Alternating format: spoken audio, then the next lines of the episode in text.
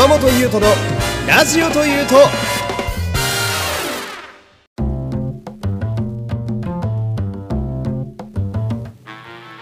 どうも皆様こんにちは。声優の山本優斗でございます。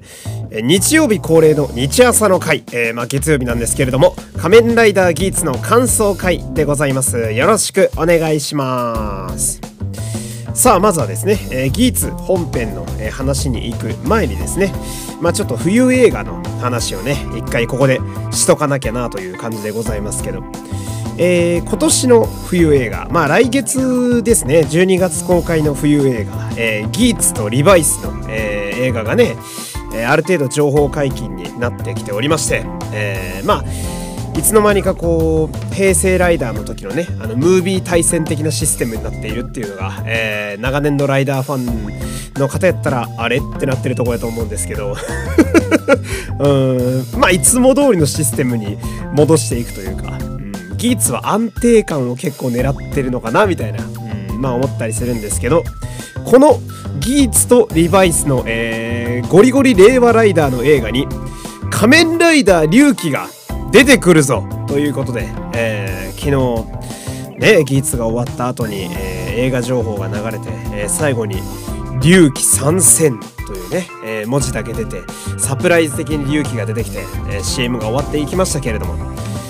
これはねまあなんだろう、えー、東映の体としては、まあ、今年で仮面ライダー龍騎がなんと20周年ということで、えー、まあ私はね今喋りながら驚愕しておりますけれども。うん、私がまあ、今年30なんですけど小学校4年生の時にちょうど一番仮面ライダーにハマっていた時期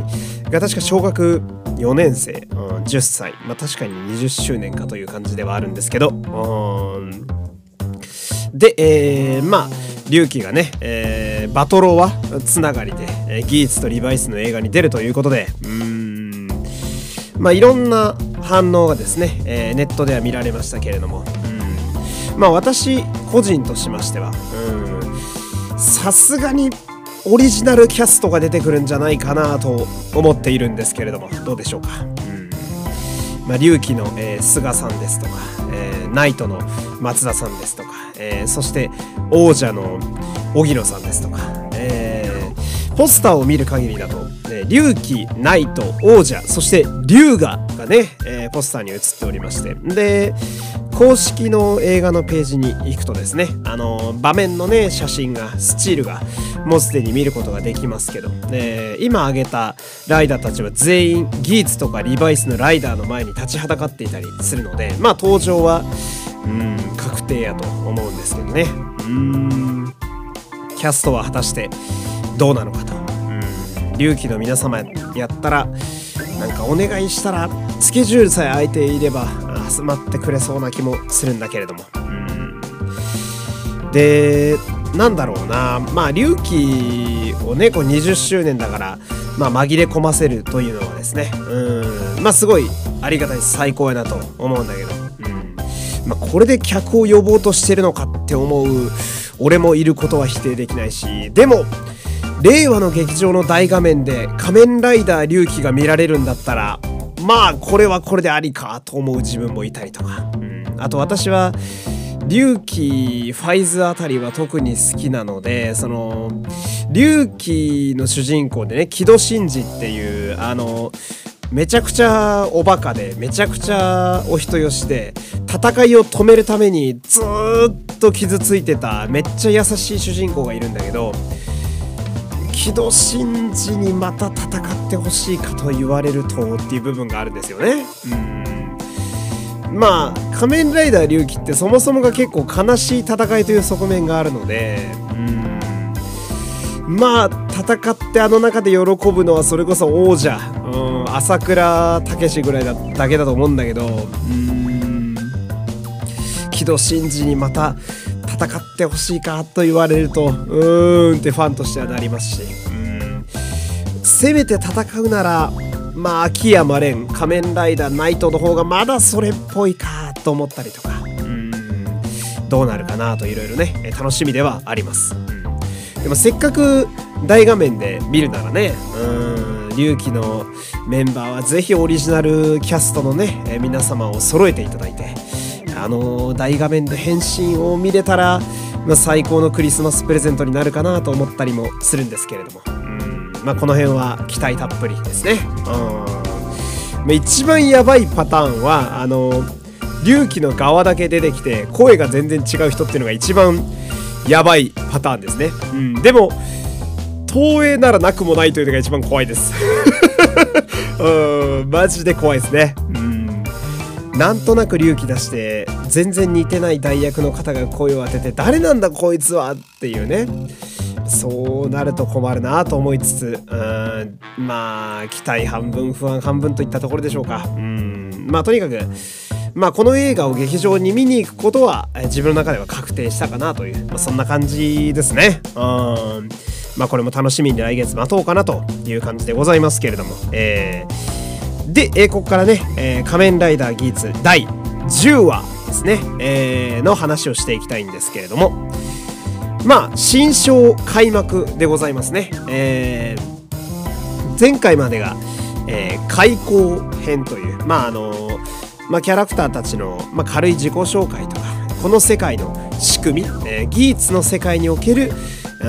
仮面ライダーとはみたいな。デザイアグランプリとはとかね。運営とはとかね。そういう自己紹介的な側面が強かった、まあ、これが開口編で。で先週無事に終わり。あ先々週か。無事に終わり。で、えー、今週からスタートしているのが今度は謀略編ということで、えー、まあなかなか不穏なタイトルになっておりますけれどもね。まあいろいろ欲望やら、えー、策謀が渦巻くのかなと思いつつ、やっぱりワクワクするのは、えー、新キャラクターがたくさん出てきておりますね。あ特に仮面ライダーがぐっと増えたのはやっぱりうんまあ単純にやっぱ嬉しいですよね。画面も華やかですし。あでまあ増えたライダー的には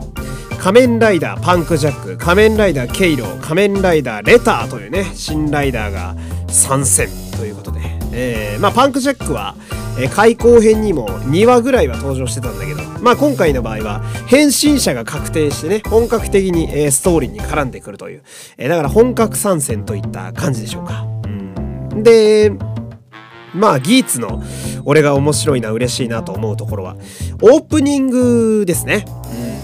オープニングにあのキャラクターがこう増えたり減ったりするとそれがそのままオープニングに反映されるんですよね、うん、だからキャラが増えるとどんどんオープニングが華やかになっていくし一方でキャラが退場してしまうとそこの部分だけモザイクみたいになったりするから、うん、オープニング見ながらこう感情を結構揺さぶられるというところが、まあ、工夫していて今回も面白いなと思うんですけど、で今回もかなり見応えがありましたね。うんまあギーツとそしてバッファと。でしかもギーツとバッファはもちろんレギュラーキャラだけれども、えー、あの開口編の時のオープニングとは、えー、ポーズだったり、えー、ライダーとしてのこう立ち位置とか順番が変わってたりして、うん、細かいなと思うし。でさっき言ったパンクジャックケイローレターたちも、えー、そこのオープニングには参加していて、うん、やっぱああいうのはいいですよね。うん。まあ私もオタクなんでこういうのはやっぱ好きと言いますか。うん。パッと思いつくのだとやっぱ同じ高橋脚本の「仮面ライダーエグゼイド」でしたけれども。うん。あのー、まあ展開が進むごとに細かくオープニングが変わっていくのはやっぱり素晴らしいですよね。うん、しかもなんかそのなんだろうなどこかの場面の使い回しとかじゃなくて完全に新規カットで、えー、でしかもそのまあ、ギーツ世界は結構簡単にキャラクターが退場してしまうのでその退場するようなそんなに出番がないキャラクターでもオープニングに仮面ライダーとして存在できるっていうのは、まあ、個人的にはかなりグッとくるものがあるなと、うん、今年は結構堅実に攻めてるなという印象なんですけれども、うん、で退場で言うと、えー、この仮面ライダーレターっていうね、えー、女の子のキャラクターがいきなり退場してしまったということで。これギーツはさ何だろう。あの1話で死ぬライダーを必ず作るのが恒例なんですかね。うんもうつまりこの全員が揃ってるタイプのオープニングはやっぱ最初しか見れないんだなみたいな。銀片の時もそう思ったけどさ。まあなんか結構シビアな世界なんだなっていうのもあるしああ割ともったいないな。もうちょっと活躍してほしかったなっていう気持ちもありつつ貴重な女性ライダー枠でも全く容赦なくあっという間にやられてしまうというのがねうんまあギーツという世界観のこう厳しいところを見せるには、うん、ぴったりな役割ではあったけれども、うん、結構やられ方もレターさんの場合はエグかったですね、えー、飛んで逃げようとしたところを爆撃されて落ちて、えー、大量のジャマトに踏んだり蹴ったりされるっていう。まああのー、直近でブラックサンが配信されていたのでね、うん、あのスズメ怪人のあの子のシーンをちょっと思い出してね、うん、胸がうってなったりしましたけれども、うん、でもなんだろうな。私がギーツちょっと面白いなと思うところは、うん。まあ、今回ですごいそれがよく出てましたけど老若男女関係なくどんなやつでも仮面ライダーになりうる可能性があるっていうところを示しているのは非常にいいところやなと。まあ夢があるなと思いますし。同時にどんな人でも仮面ライダーになれるけれどもそんな勝つには甘くねえぞっていうところもまあ同時に心がつかまれるところと言いますか。うん。まあ、今回で言うならやっぱギーツとバッファはさ何度も戦ってるからまあ何でしょうか戦闘慣れとでも言いましょうかね。戦い慣れてるところがあって、うんまあ、すぐにこう応戦して変身できるけれども。まあおじいちゃんのケイロウとそしてただの女の子であるレターは仮面ライダーっちゃ仮面ライダーだけれども本当にただの一般人だからまず変身の仕方すらちょっとおぼつかないしそもそも変身して戦うっていうところまでいかないんでしょうね頭の中が、うん、でもなんだろうなあれがすごいリアルなとこでいいなと思ったというか、うん、我々はさたまたま仮面ライダーというものを見ているんで変身ベルトがあれば変身できるっていうことを視聴者は分かってるけれどももし自分がああいう世界観に放り込まれてベルトだけつけた状態であそこに放り込まれたとしてうーんまず変身できると思わないだろうしバッファが変身してんの見てああああいうのあるんだって思うぐらいやと思うし。で仮に変身できたとしてもそんな勇敢に戦いに行くかって言われるとレターちゃんみたいにどっか逃げるっていうのがまあリアリティはこっちかみたいなねうんところがあったりなんかしてね。うん。なんかでしかもその何？今回すごい一般人が参加してるってことをなんか強調づけるかのようなあの描写でケイローとレターのお二人は願いがすごい安直だったっていうねその若返るっていうのと、えー、1 0キロ痩せて推しと結婚するっていうその何て言うの？めちゃくちゃ壮大な願いではないというか、うん、誰でも適当に書いて思いつくし叶うと思ってないレベルの願いを書いてしまっているっていうところがよりこう俗っぽさを出してるというか、うん、でその俗っぽいキャラ付けだったお二人のうちの一人のレターがあんな一瞬でやられてしまうからなんか余計悲しくなるというかなんかこうやるせなさを感じるという、まあそのいやこんなあっという間に死ぬんだったら仮面ライダーレターなんてわざわざ新ライダー出す必要あったのかよっていう考えもまああるっちゃあると思うんだけど俺はそのうん俗っぽい子があんなあっさりやられてしまうからこそこのデザイアグランプリっていうのいびつさというか変なところっていう部分が、うん、描写できてるからまああれはあれでありだったんじゃないかなと思いつつ。でもライダーファンの私の心理としてはもうちょっと活躍してもよかったんじゃないかなと思ったりもしますね。うん。でそのレターと一緒にいた仮面ライダーケイロねおじいちゃんのライダーですけどもまずおじいちゃんのライダーというのが非常に珍しいですよね。うん、でモチーフが多分フクロウまあ多分ミミズクやと思うんですけど、うん、おじいちゃんの仮面ライダーがあのフクロウモチーフのライダーに変身するって結構洒落ててかっこいいチョイスやと私は思うんですよね。うん、で見た目も結構かっこいいというか特に忍者フォームはかなりマッチしてかっこいいなと私は思ったんですけどあのー、ぜひ見られる方はねギーツの公式サイト見に行ってほしいんですけどケイローめっちゃ弱いんですよね うんあの歴代で言うと、仮面ライダーダブルで仮面ライダージョーカーっていうライダーが出てきたんだけど、ジョーカーの半分ぐらいのスペックしかないんだよね。だから多分、全然まともに戦えないライダーなんだよ。うん、だから、おじいちゃんって時点でまずその、まあ運動能力はそりゃ若者に比べりゃないだろうし。で、変身したケイローっていうライダー自体もバッファとかと比べると3分の1ぐらいの能力しかないから、うーん、もういきなり不利だなっていうのはあったりもするんだけれども。うんで、そんな状態だし、願いはさっき言ったように生きあの、若返りたいっていうとても俗っぽいものだし、で、おじいちゃんだから腰痛で動けなくなってたりとか、うん、来週生き残るかどうかすら危うい感じになってますよね。うん。でも個人的にはおじいちゃんには長生きしてほしいなっていうか、おじいちゃんに長生きしてほしいっていうとなんか、うん、まあまあそうなんだけど、うん、なんか違う意味に聞こえてくるね。うん、だけど、あのギーツの世界でおじいちゃんの仮面ライダーが長く生き残ったら話としては結構面白いと俺は思うんだけどな。うん。あとライダーファン的にもじいちゃんのライダーってほとんどいないから、うん。しかもああいうなんていうの、高校野というかさ、ただの可愛らしいおじいちゃん、一般おじいちゃんというか、のライダーって本当にいないからさ、基本あの、おっさんライダーって大体ラスボスっぽかったり、貫禄がやたらあったりするんだけど、あんだけその辺にいそうなおじいちゃんのライダーってまずいなかったから、うん、なんかどうにか、ケイローには、うーん、生き残ってほしいけど、名前のケイローっていう名前もすごいよな。もうそのままだもんな。うん、でも結構デザイン好きなんだよな。だから、生き残ってほしいなと思うし。うん。で、これレターとケイローさんはさ、同時に返信してましたけど、こうガキョンってバックル見ながらはめてね。うん。まああれもリアルですよね。返信ベルト初めてもらった一般人はああなるよな。手元見ずにはめれるわけないもんな。うん。で、手元見ながらガキョンってはめてさ。で、お、へ、返信って感じでこう、特にポーズもなく二人とも返信してましたけど。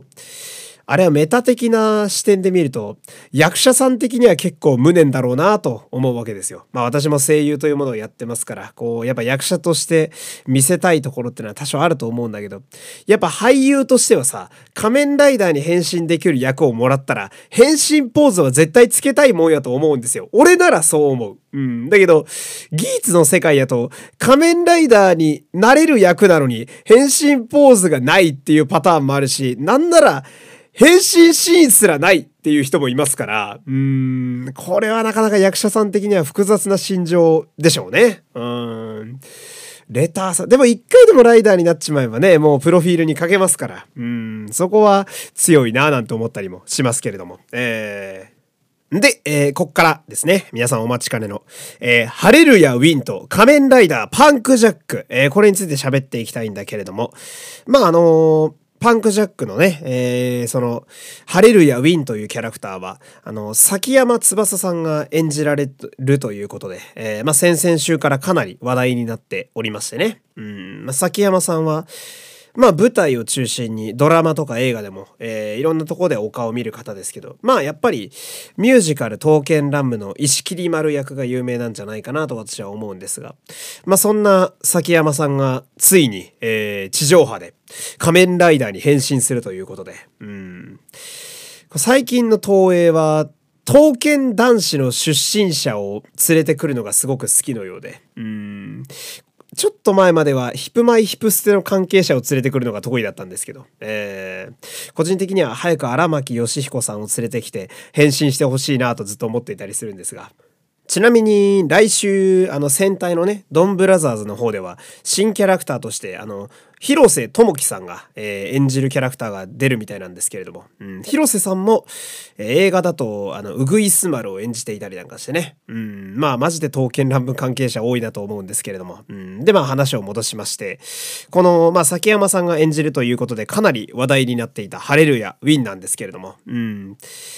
まああの非常に濃いキャラということで。いいですね。うん。あのー、平成、これが平成2期ライダーとかやったら、うん、まあ2号ライダーぐらいのキャラ付けがあんな感じに結構なりがちでしたね。あ2号が異常に濃いキャラ付けというか。うん、で、今回も、まあ仮面ライダーギーツのキャラクターって全体的にそんなにうるさいキャラいなかったんだけれども、うん、そのせいか、ダントツでめちゃくちゃにうるせえキャラクターとして登場していて、うん、これはこれですごいありやなと思ったりなんかしてね。うん、音楽家ってっていうキャラクターも歴代ライダーで見ても結構珍しいですし、うん、で、あのまあ、本人が、何でしょうね、あのノリノリの感じ？うん、あの、シビアな技術世界において、一人だけテンションがちょっとおかしい部分も、なんか面白いですし、うん。で、まあ、よりギャップになっているのが、その変身した後が仮面ライダーパンクジャックっていうね、ハロウィンとカボチャとクマがモチーフになってるっていう、まあ非常に可愛らしいモチーフのライダーなんですけど、こいつがですね、あの、まあ今が言ってみればシーズン2みたいな感じでして、今の謀略編が。えー、で、シーズン1の開口編で、実は登場してたんだよね。仮面ライダーパンクジャックって。うん。で、その時は、えー、崎山さんの変身前の姿は出てこなくって、無言で何も喋らないキャラとして出てきてたんですよ。えー、なんか、あのデザイアグランプリの運営からあの一人スタッフとしてあの助け舟で出す仮面ライダーということでパンクジャックっていうのは出てきていて。で劇中の説明だとあの喋ることはできないし意思疎通も難しいというまあすごく不思議な立ち位置で出てきてたんですよ。だからずっと無言だったんだよね。あの、かぼちゃ頭のライダーは。うん。ところが、あの、謀略編に入ったら、急にめっちゃやかましい変身者が現れて、で、変身って言って変身したら、それが、そのままやかましいやつがあのかぼちゃ頭になるわけだから、前までめちゃくちゃ無口だったかぼちゃ頭が、急にすごい喋るし、めちゃくちゃ動くじゃんっていう状態になってるわけですよ。うん、だからその、ここまで仮面ライダーギーツを見てきてる人ほど、そのハレルやウィンと仮面ライダーパンクジャックに対するイメージがだいぶ変わるというか、うん、実際、あの劇中でもその主人公のね、えー、浮世エース仮面ライダーギーツと一緒に今回同時変身して、うん、変身バーンってなった後にギーツがよし行くかってしてね、うん、であのパンクジャックが「イヤッハー I'm a パンクジャック!」とか言って一人で騒いでるところでギーツがあの二度見するっていうとこがあったけど、うん、大体の視聴者はああいう反応でしたね。えお前それに変身すんの？みたいな。うん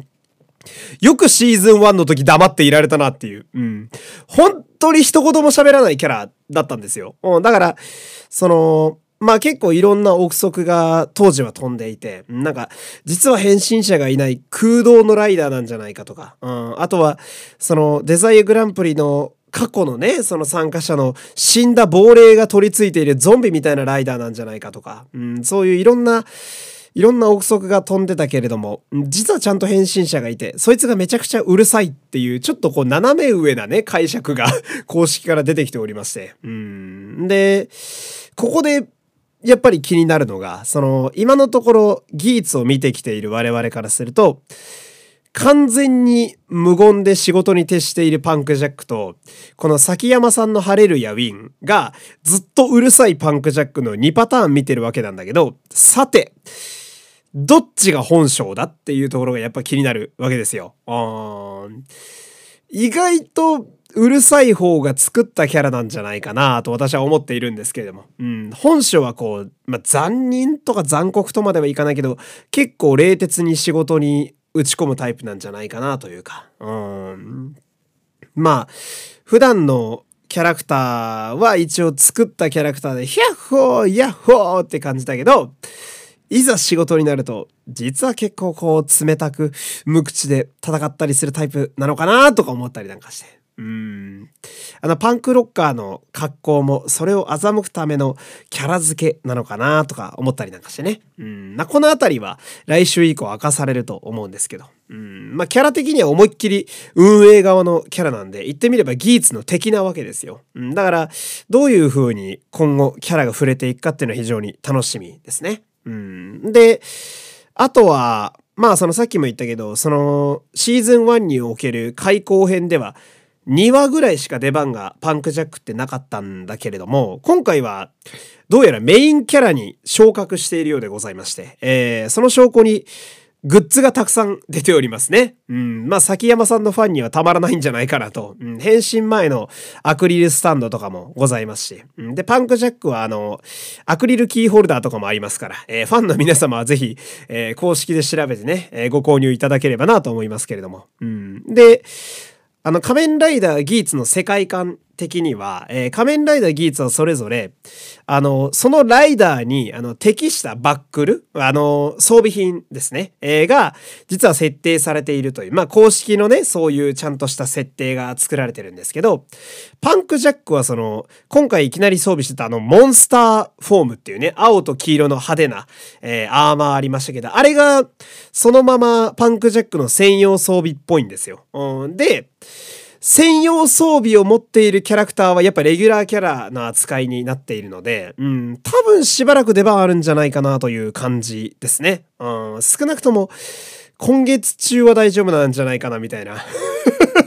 これギーツのわかんないところはね、レギュラーキャラでも結構あっさり死んでしまう、まあ難しいシビアな世界なので、うん、まあ、崎山さんのファンの皆様もね、これでライダーに興味を持ってくれたらと私は思っているので、ここから長く生き残ってくれないかななんて思ってたりもするわけなんだけど。うん。で、まあ、あと気になる点としては、えー、桜井慶和くんと、えー、ネオンちゃんのキャラクターが微妙に変わっているぞというところですかね。うん。デザイアグランプリに負けると性格が変わってしまうのかなというところもね、気になりつつ、えー、また来週の技術が非常に楽しみだと。えー俺はすごいいい感じでギーツは盛り上がってきてると思っているので、まあこれからもね、応援したいかなという、えー、そんな感じでございます。というわけで、えー、今日はここまでですね、えー、最後まで聞いていただきありがとうございました。お相手は山本優斗でした。また次回、さよならさよなら